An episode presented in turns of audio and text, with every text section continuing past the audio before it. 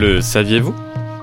Contrairement à ce que l'on pourrait penser, les coraux ne sont pas des plantes, mais des animaux, ou plutôt des colonies d'animaux minuscules, les polypes.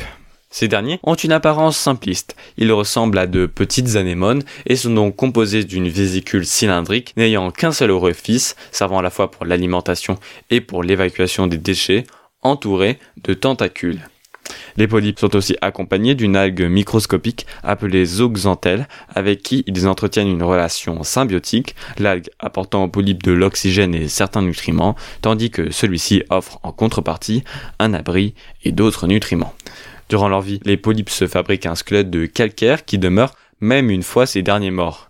C'est donc la multiplication des polypes dans la colonie corallienne qui permet la lente construction du corail au fil des générations de polypes se succédant les uns les autres.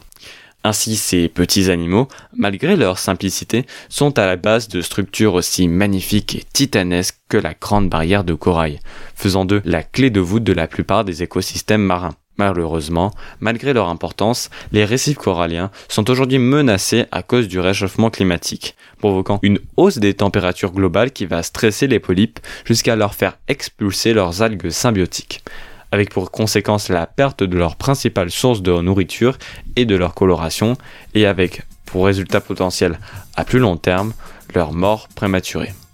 Ainsi, on estime qu'à cause de ce phénomène, ce serait déjà près de 20% des récifs coralliens qui aurait disparu.